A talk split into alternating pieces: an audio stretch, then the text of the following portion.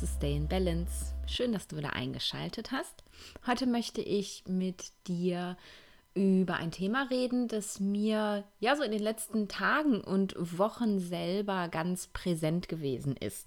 Wenn du mir bei Instagram folgst, dann weißt du ja, dass ich schon seit Beginn des Jahres relativ viel unterwegs gewesen bin. Ich war äh, fast zwei Monate auf Fuerteventura, dann einen Monat in Mexiko.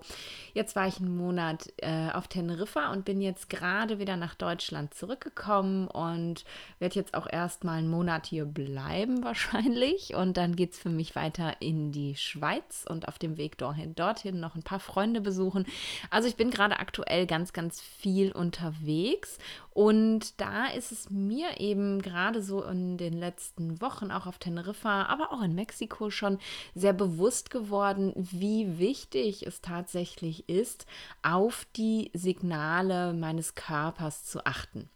Wir sprechen ja im Ayurveda immer sehr gerne von der inneren Weisheit und sagen, dass wir eben alle eine innere Weisheit in uns haben, die uns eigentlich genau sagt, was wir tun dürfen, damit es uns gut geht, damit wir in Balance bleiben. Und das Problem ist einfach nur, dass wir ja, leider zu einem großen Teil verlernt haben, auf diese innere Stimme oder Intuition oder wie auch immer man das nennen möchte, das Bauchgefühl zu hören und ähm, aufgrund ja verschiedener Gründe einfach nicht mehr zuhören oder wenn wir zuhören, dass wir ja es nicht hören wollen oder es einfach auch überhaupt nicht mehr verstehen.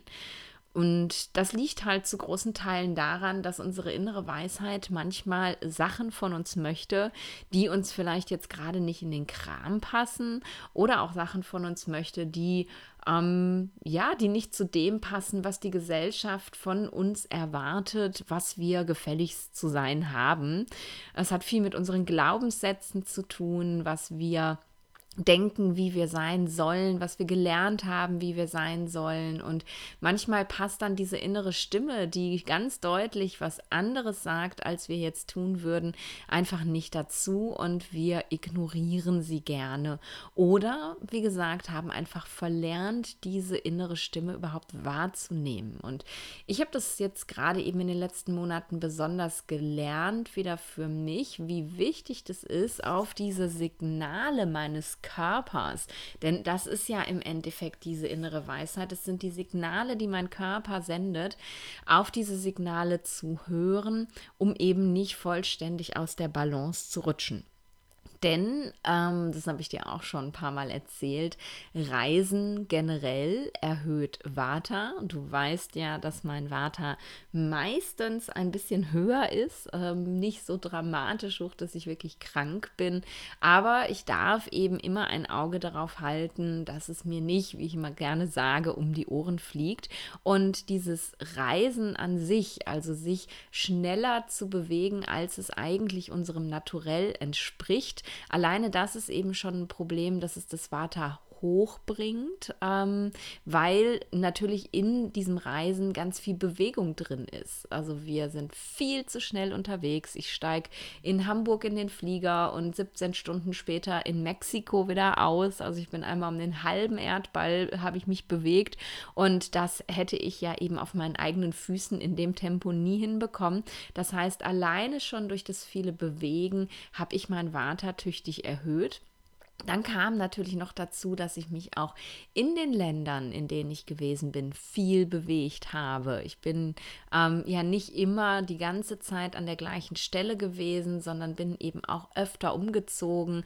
Alleine jetzt auf ähm, Teneriffa bin ich eins, zwei, drei, viermal umgezogen in einem Monat. Und auch das bringt natürlich das ähm, Vata ziemlich durcheinander, denn ähm, du musst dich ja immer wieder in einer neuen Situation einfinden, immer wieder einrichten, immer wieder zurechtfinden. Und natürlich fühlt sich das für mich extrem leicht an, weil ich es einfach gewohnt bin. Aber das macht trotzdem was mit meinem System. Also auch da ist, äh, ja, da kommt das Vata durcheinander.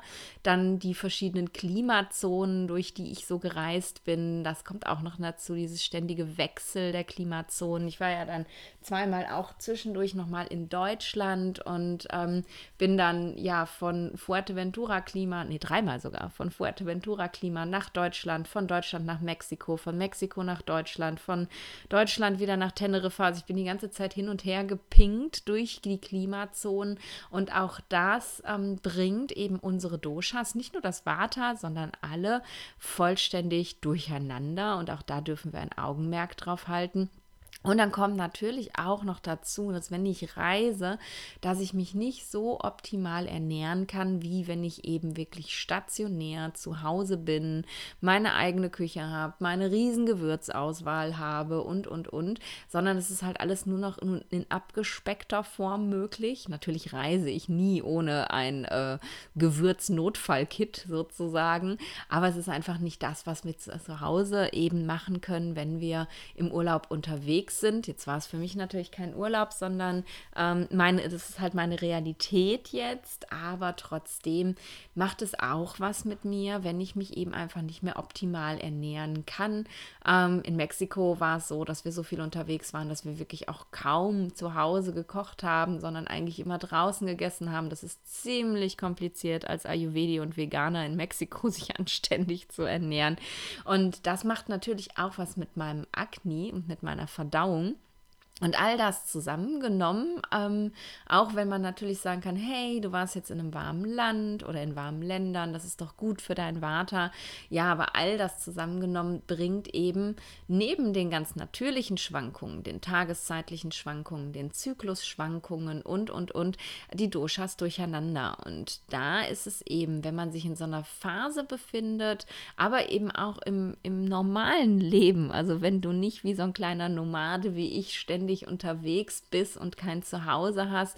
Auch im normalen Leben ist es einfach unglaublich wichtig, dass du eben die Signale deines Körpers wahrnimmst und entsprechend auf sie auch reagieren kannst, weil du weißt, wie du auf sie reagieren darfst, was diese Signale bedeuten, um dann eben anstatt äh, ja völlig aus der Balance zu geraten und anstatt krank zu werden, einfach immer wieder dahin zurückzukommen, wo du dich balanciert fühlst, wo dein Körper balanciert ist.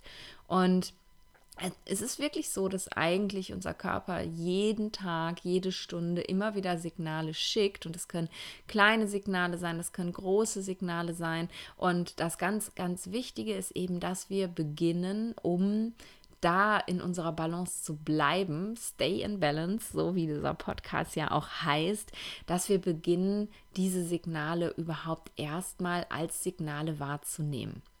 Bei mir zum Beispiel ähm, sind Signale, dass ähm, mein, mein Hungerverhalten sich verändert. Ich habe natürlich sowieso einen relativ vata schwankenden Hunger, aber wenn ich eben merke, dass ich konsequent äh, plötzlich weniger Hunger habe als normalerweise, dann merke ich, oh, da ist mit meinem Akne jetzt gerade was nicht in Ordnung. Aber das muss ich natürlich auch wahrnehmen. Wenn ich jetzt die ganze Zeit einfach so weiter essen würde wie vorher, ähm, ohne auf meinen Körper zu hören, ohne zu hören, was möchte er denn jetzt eigentlich? Also esse aus Gewohnheit oder esse, weil jetzt nur mal Essenszeiten sind und nicht esse, weil ich Hunger habe, dann überhöre ich dieses Signal. Und das ist eben ganz, ganz wichtig und auch einer der Basic Steps im Ayurveda, wenn wir anfangen, fangen, ayurvedisch zu leben, dass wir nur essen, wenn wir wirklich Hunger haben. Denn wenn wir ohne Hunger essen, dann ist Agni nicht bereit, die, ähm, die Nahrung überhaupt zu verdauen. Wir bilden Ama, wir können nicht genug Nährstoffe aus dem Essen herausziehen. Also es gibt ganz, ganz viele Gründe, das nicht zu tun. Und ein Grund ist aber eben auch, wenn ich esse, ohne dass ich Hunger habe, dann kann ich die Signale meines Körpers, nämlich das Signal Hunger, nicht mehr richtig wahrnehmen und nicht interpretieren.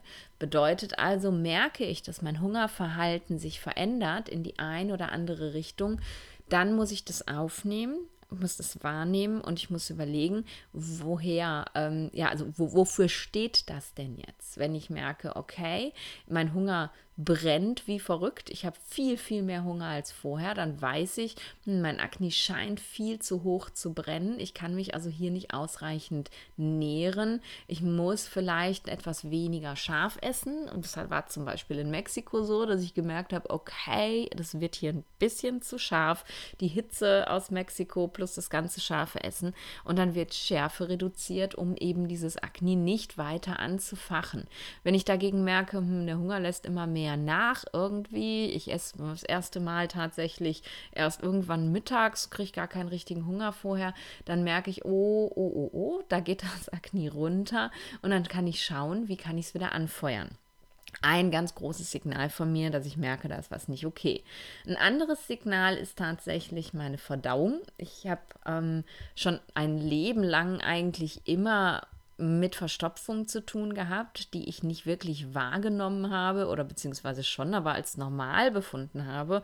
Man geht ja nicht jeden Tag auf Toilette, oder? Geht, geht, geht jeder jeden Tag auf Toilette? Ja, das sollte jeder zumindest aus ayurvedischer Sicht. Aber ich, obwohl ich sogar Ärztin bin, habe nicht gedacht, dass das irgendwas Schlimmes ist, dass ich nur jeden zweiten oder dritten Tag auf Toilette gehe. Oder wenn ich reise, dann konnten es auch echt mal fünf Tage werden, bis ich zur Toilette musste. Also schon krass. Ähm, und wenn ich merke, meine Verdauung verändert sich, dann darf ich das wahrnehmen. Dann darf ich sehen, okay, ich gehe jetzt nicht mehr jeden Tag, denn seit ich mich ayurvedisch ähm, ernähre und mein Leben eben ayurvedisch lebe, ist äh, Verstopfung gar kein Thema mehr für mich gewesen. Überhaupt nicht. Es ist einfach weg, obwohl das für mich Normalität war. Ich habe keine Verstopfung, ich habe keine Blähungen, ich habe keinen aufgeblähten Bauch, es sei denn, ich habe eben nicht gut genug auf mich geachtet. Und das ist eben auch ein Signal, das wir wahrnehmen dürfen die Verdauung verändert sich. Und was darf man dann machen? Hier ist es ganz, ganz wichtig, ähm, die, die Qualitäten der jeweiligen Doshas zu kennen und entsprechend das Symptom nach Qualitäten einzuordnen. Wenn ich zum Beispiel einen härteren Stuhlgang kriege und Verstopfung, dann weiß ich, okay, das ist jetzt hier die trockene Qualität von Vata, die zunimmt. Und ich weiß dann ganz genau, was ich dagegen zu tun habe. Ich brauche Feuchtigkeit. Das bedeutet, ich muss muss auf meine Trinkmenge achten, was bei mir sowieso ein Thema ist. Ich trinke viel zu wenig ähm, und da muss ich definitiv die Trinkmenge erhöhen. Ich muss schauen, dass ich mit, ähm, mit guten Ölen koche, also mein Essen möglichst auch Feuchtigkeit enthält und ich schaue eben auch, wenn es ganz arg ist, dass ich Feuchtigkeit direkt in den Darm bringe. Das mache ich gerne mit gequollenen Leinsamen ähm, und dann schaue ich auch, dass Feuchtigkeit von außen hinzukommt. Das bedeutet, ähm, dann gibt es halt Ölmassagen, wenn der Stuhlgang härter wird. Und da denken viele gar nicht dran. Die denken, oh, mein Stuhlgang ist hart, ich muss Abführmittel nehmen, wie kann ich den Stuhlgang weicher kriegen? Ähm, es kann auch sein, dass du vielleicht einfach mal über den Tellerrand guckst und sagst, okay, wir haben hier ein Symptom, Trockenheit, was brauchen wir also? Feuchtigkeit. Und dann versuche ich Feuchtigkeit auf allen Ebenen zu erzeugen. Ganz, ganz wichtiges Thema.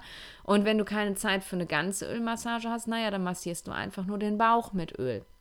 Super machbar und ähm, ja, dann ist das Problem relativ rasch auch wieder gelöst.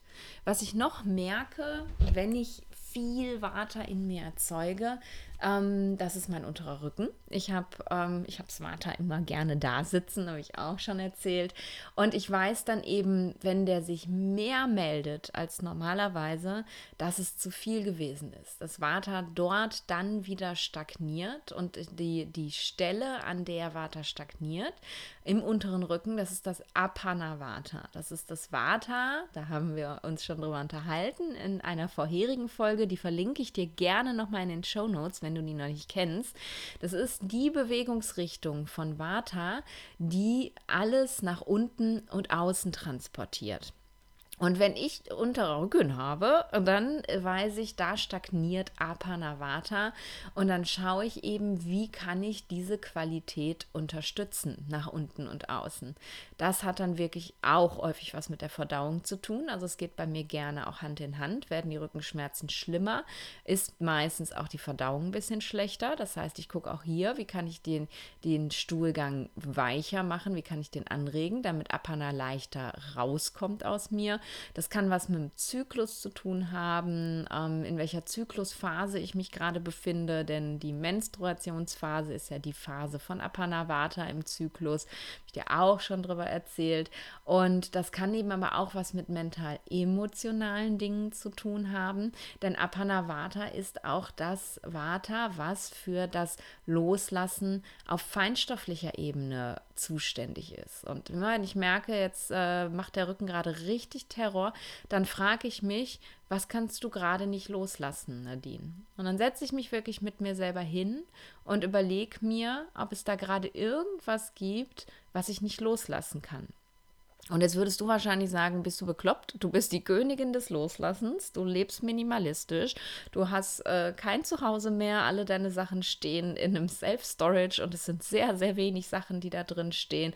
Du hast mal eben deinen Smart verkauft und dir einen, einen Mini-Camper gekauft. Also äh, wenn wer nicht, äh, wenn wer loslassen kann, dann ich. Ja, das sieht von außen so aus, aber auch ich habe Themen, ähm, die ich schlecht loslassen kann.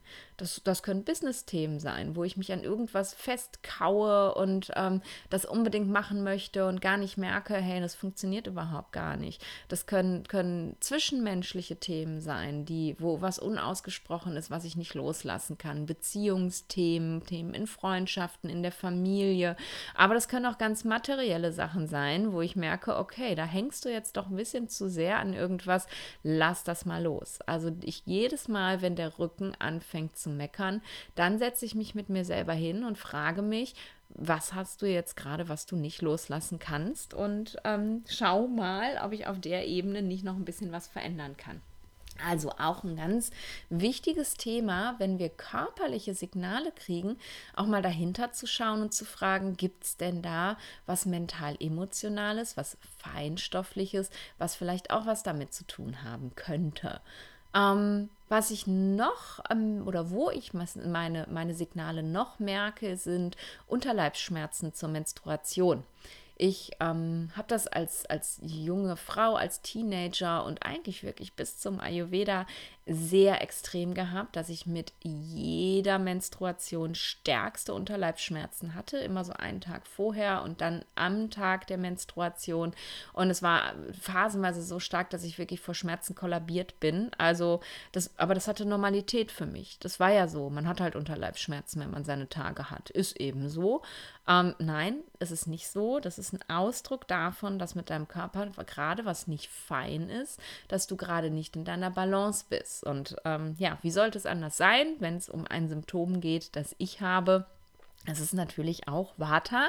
Es ist eben genauso wie bei meinem unteren Rücken, genauso wie bei der Verstopfung, das Apana Vata, was da stagniert. Und genauso gucke ich dann eben auch, was kann ich hier tun, um mein Apana wieder in den Griff zu bekommen. Und ähm, ja, wende eben die gleichen Techniken an, nutze auch Öl von außen, um den Unterleib zu massieren. Aber dieses Signal, dass eben die Menstruation schmerzhaft wird, ist für mich nicht nur ein aha, jetzt ist gerade Apana hoch, sondern es zeigt mir eben, dass ich ein generelles Vata-Problem habe. Denn wenn mein Vata insgesamt niedrig wäre, also in seinem Normalbereich, in der Balance, dann würde das Vata, was durch den Zyklus hinzukommt, die Vata-Phase im Zyklus, also die Menstruationsphase, mein Apana Vata ja gar nicht so ansteigen lassen, dass es stagnieren würde. Also heißt das für mich auch nochmal ganz klar in in meinem Alltag gucken, ähm, kann ich hier auch noch mehr Stabilität reinbringen, kann ich hier mehr Erdung reinbringen, ähm, kann ich hier ja mehr, mehr Ruhe auch reinbringen, damit eben mein generelles Vata wieder runtergeht. Und das merke ich halt direkt, ähm, wenn ich wirklich mal ein bisschen auf mich geachtet habe. Der nächste Zyklus ist dann wieder total fein.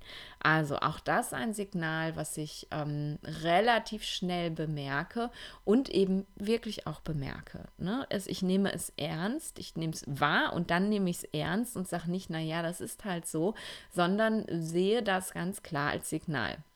Andere Dinge können zum Beispiel sein Durst, ist bei mir kein Thema, habe ich leider, leider nicht. Ähm, aber wenn du merkst, ich habe Phasen irgendwie, wo ich viel mehr Durst habe. Ne? Was ist Durst? Durst ist ein Ausdruck von Trockenheit im Körper.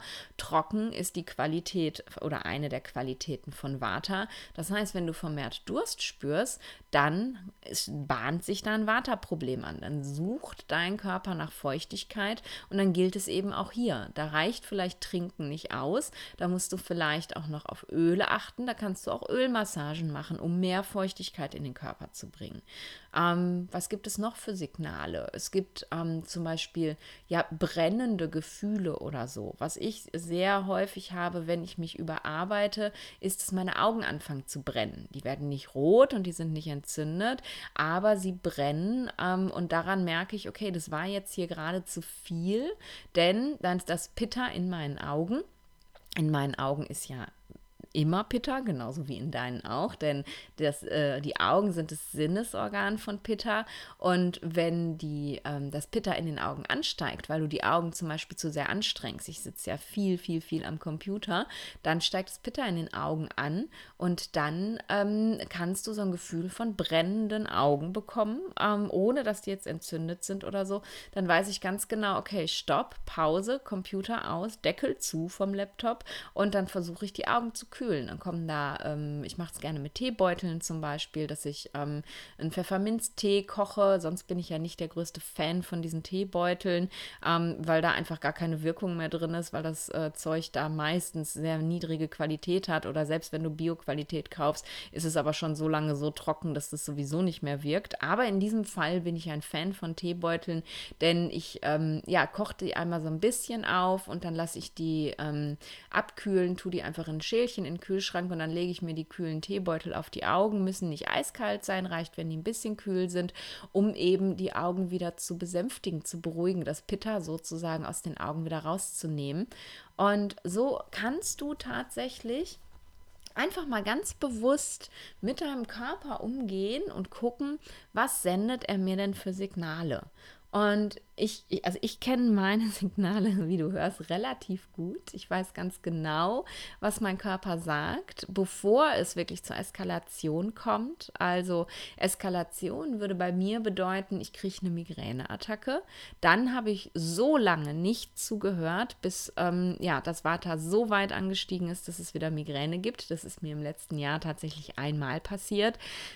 Und da bin ich auch sehenden Auges reingerannt, wenn ich ehrlich bin. An diesem Jahr war noch gar nichts. Ähm, es ist lange, lange her. Ähm, und ich bin sehr dankbar dafür, weil eben mein Körper ja schon frühzeitig mit mir redet. Und weil ich eben heute weiß, was er sagt und auch weiß, was er haben möchte. Und deswegen, ja, wollte ich diese Folge mit dir teilen und dich einmal inspirieren, jetzt mal so ein bisschen ja, nicht Abstand zu nehmen, aber mal so ein bisschen dieses, äh, oh, was muss ich alles machen, damit ich ayurvedisch lebe, mal beiseite zu schieben, denn ja klar, wir können uns an alles halten, an die ähm, Lebensmittelkombination und immer warm kochen und äh, ganz viele Gewürze benutzen, die zu uns passen und ganz viel Yoga machen und meditieren und Pranayama und äh, nach den Ayurveda-Zeiten, ähm, den Dosha-Zeiten im Tag leben und, und, und, und, und. Aber das ist dann alles immer so ein ja, wir machen alles auf Autopilot. Natürlich funktioniert das Leben so ganz hervorragend ähm, und wir werden wahrscheinlich total gut in unserer Balance bleiben, aber wir haben dann kein Leben mehr. Und ähm, mein Leben ist halt, so wie ich es jetzt gerade empfinde, das beste Leben, was ich je hatte, weil ich mich so viel bewegen kann. Aus ayurvedischer Sicht würde man jetzt sagen, Nadine, also sorry, aber du musst aufhören zu reisen. So, das ist viel zu viel für dein Vata. Du treibst dein Vata ja immer wieder in die Höhe. Ja, aber ich möchte ja auch leben. Ich möchte, ich möchte mein Leben genießen. Das heißt, es geht manchmal also nichts dagegen, bitte äh, ayurvedisch zu leben, aber ne, dann übertreib's nicht, sondern es geht eben manchmal einfach auch darum zu schauen, wenn es nicht ganz optimal ist, was sagt mein Körper mir und was kann ich denn entsprechend dem, was er mir sagt, tun, um das, was ich gerade sehenden Auges äh, durcheinander gebracht habe, wieder in Ordnung zu bringen. Und das ist eben die Weisheit deines Körpers. Das sind die Signale deines Körpers. Und wenn du lernst, diese zu hören und dann auch noch richtig zu interpretieren, kannst du eben immer wieder in deine Balance zurückkommen, ohne dass du 100% ayurvedisch leben musst. Ähm, das ist mir ganz, ganz wichtig, dass wir hier nicht zu dogmatisch werden, dass wir nicht, natürlich heißt es ganz oft, dass man Teile seines Lebens auch verändern darf, aber man macht es ja auch mit Freude, wenn man merkt, dass es einem gut tut, wie zum Beispiel die Ernährung ayurvedisch anzupassen. Aber es bedeutet eben trotzdem auch, dass du noch ein Leben haben darfst. Und Jetzt fragst du dich sicher, wie mache ich denn das mit diesen Signalen? Ich höre doch überhaupt gar nichts. Mein Körper redet doch überhaupt gar nicht. Ich, ich habe keine Ahnung, wie ich das hinbekommen soll. Und ich sage meinen Klienten da immer, für erstmal Buch. Schreib dir erstmal alles auf, was du überhaupt so wahrnimmst. Also ich habe dann, ähm, ja, ich sage mal, habe so ein, so ein kleines Journal in der Tasche. Also gibt ja so, so, was ist das, DIN A 5, nee, sogar noch kleiner. DIN A4, DIN A5, DIN A7, sechs? I don't know. Also so, so, so, so die Hälfte von der Hälfte von einem DIN A4-Blatt. So ein mini kleines Journalchen. Packst du dir in die Handtasche und einen Stift dazu. Und immer wenn dir irgendwas auffällt, weil jetzt habe ich dich ja aufgerufen, darauf zu achten, dann schreibst du es einfach nur mal auf. Ne? Das ist vielleicht Verstopfung, Augenbrennen, Unterleibsschmerzen, ähm, Blähungen, Grummel im Magen, Durchfall, ähm, vermehrter Hunger, verminderter Hunger, äh, Haut. Ne? Die Haut reagiert auch relativ schnell. Die Haut wird trocken, ich kriege Pickel, ähm, ich kriege Pöckchen, ich kriege Ausschlag, ich kriege was auch immer. Meine Haare, meine Haare sind stumpf, meine Haare werden fettig, äh, schneller fettig als sonst, whatever. Also dein ganzer Körper reagiert eben und sendet dir Signale. Und ich würde dir empfehlen, wirklich erstmal damit anzufangen, alle diese Signale zu kartografieren. Also alles, was dir so über einen Tag, über eine Woche, vielleicht über zwei Wochen auffällt, wenn du mal ganz bewusst mit dir selber bist, aufzuschreiben.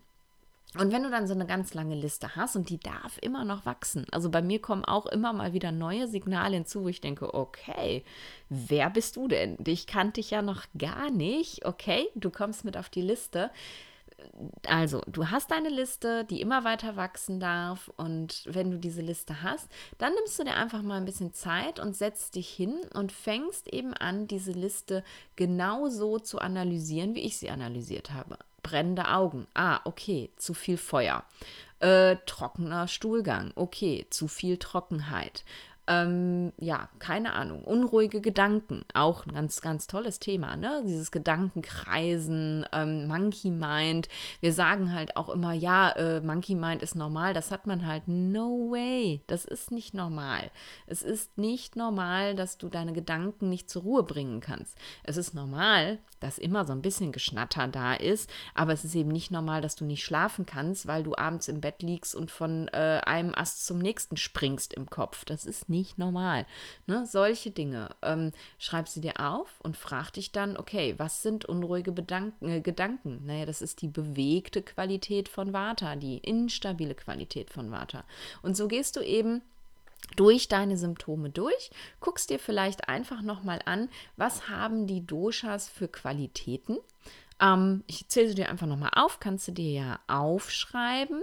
Ne? Vata ist trocken, Vata ist kalt, Vata ist rau, Vata ist instabil. Mm, dann hast du Kapha. Kapha ist träge, Kapha ist schwer, Kapha ist ölig und Kapha ist auch kalt. Und dann hast du Pitta. Pitta ist heiß, Pitta ist schnell bewegt, durchdringend und Pitta ist ähm, auch ein bisschen ölig und eben auch instabil. Und das sind die Qualitäten, nach denen du Ausschau hältst. Also die, wie kannst du deine Symptome anhand dieser Qualitäten erklären? Und dann schaust du dir eben an, was ist das Gegenteil, was ich erzeugen kann? Also meine brennenden Augen kühlende Teebeutel drauf. Man könnte auch sagen, okay, die Augen brennen, ich höre jetzt einfach auf zu arbeiten, bis sie nicht mehr brennen. Aber warum soll ich nicht gleich auch noch ausgleichen? Ich lasse ja, wenn ich aufhöre zu arbeiten, nur den Trigger weg. Ich kann aber auch gleich die Qualität wieder ausgleichen. Also habe ich zu viel Hitze, erzeuge ich Kälte, habe ich zu viel Trockenheit, erzeuge ich Feuchtigkeit. Gleiches erhöht Gleiches, Unterschiede erzeugen Balance. Der Satz, der uns im Ayurveda immer hilft und das ist es eben, was du mitnehmen darfst. Du kannst ganz alleine und völlig selbstständig diesen Satz für dich anwenden, wenn du die Signale deines Körpers gesammelt hast, wenn du sie interpretiert hast und dann weißt du eben auch ganz genau, was kann ich auf allen Ebenen meines Lebens tun, um hier Ausgleich zu schaffen. Und das heißt eben tatsächlich auch, nur weil ich Trockenheit im Darm habe, heißt es nicht, ich muss jetzt nur Feuchtigkeit in den Darm kriegen, sondern eben auch ähm, ja, in den restlichen Körper und ähm, eben nicht nur mit Wasser, das ich trinke, sondern auch, wie ich erzählt habe, über Ölmassagen oder so. Und vergiss bei alledem auch nie die feinstoffliche, die mental-emotionale Komponente. Also was, ähm, ja, was kann ich eben auf dieser Ebene auch noch tun, um den Prozess zu unterstützen? Und du wirst merken, dass es tatsächlich ganz, ganz viel Veränderung bringt, wenn du damit anfängst. Und je mehr du dich mit diesem Thema beschäftigst, mit den Signalen deines Körpers, desto mehr wirst du eben auch Signale wahrnehmen und desto mehr wirst du ins Vertrauen kommen auch zu diesen Signalen. Denn es ist ganz, ganz wichtig, dass du eben wieder lernst, deinem Körper auch zu vertrauen, dass der immer ganz genau weiß, was los ist, dass der immer genau das Richtige von dir möchte. Und das ist eine so, so große Hilfe tatsächlich, um eben in die Balance zu kommen und in der Balance zu bleiben. Und alles andere, was du von mir und meinen ganz vielen anderen Kollegen schon über den Ayurveda gelernt hast, das unterstützt dich dabei. Also nicht dogmatisch einfach nur Dinge abarbeiten, sondern wirklich die, das Wissen, was du dir jetzt auch über diesen Podcast, über andere Podcasts, über Bücher und, und, und, das Wissen, was du dir erschaffen hast, wirklich in die Anwendung zu bringen, indem du intuitiv lernst, dieses Wissen auf deine Signale anzuwenden. Das ist es, was ich dir heute mitgeben möchte. Ich hoffe, das hat dich inspiriert. Ich hoffe, ähm, dass du jetzt Lust hast, mal so eine kleine Challenge mit dir zu machen und zu schauen, okay, was sind denn meine ganz persönlichen Signale? Ich habe dir ja nur Nadines ganz persönliche Signale aufgezählt. Vielleicht hast du ganz andere. Also mal rauszufinden und einfach mal zu schauen. Und ich würde mich mega freuen, wenn du Lust hast, mitzumachen und diese Signale auch zu teilen. Wenn du bei Instagram bist, dann teil doch unter dem Post zu dieser Folge einfach mal die die Signale, die du schon von dir kennst, wo du weißt, ah, da sagt mein Körper mir was, das ist ein Signal und da reagiere ich schon drauf oder da möchte ich mehr drauf reagieren ähm, oder das überhöre ich bislang einfach auch immer, weil es mir einfach nicht in den Alltag passt. Also schau da doch gerne, dass du das mit der Community teilst und wir uns auch gegenseitig inspirieren. Denn vielleicht, ja, liest du bei der einen oder dem einen oder anderen ja ähm, Signale, die du dann auch tatsächlich bei dir erkennst. Und das kann eine ganz super große Unterstützung sein. Also ich würde mich freuen, wenn du da mitmachst. Ähm, komm direkt, nachdem du die Folge gehört hast, auf Instagram, schau dir den Post zu dieser Folge an und dann schreib mir darunter, was deine persönlichen Signale sind, dass dein Körper jetzt jetzt gerade was von dir braucht. Da würde ich mich megamäßig freuen. Und wenn dir die Folge gefallen hat und wenn du denkst, hey, ich kenne Menschen, die sollten auch viel mehr auf ihre Signale hören, dann teil sie doch super gerne. Du kannst, äh, egal auf welcher Podcast-Plattform du hörst, kannst du den Link des Podcasts einfach kopieren und an jemanden weiterschicken, der den Podcast vielleicht auch mal hören könnte. Oder wenn du ihn auf meiner Website hörst, kannst du einfach den Website-Link oben aus der Leiste rauskopieren und weiterschicken.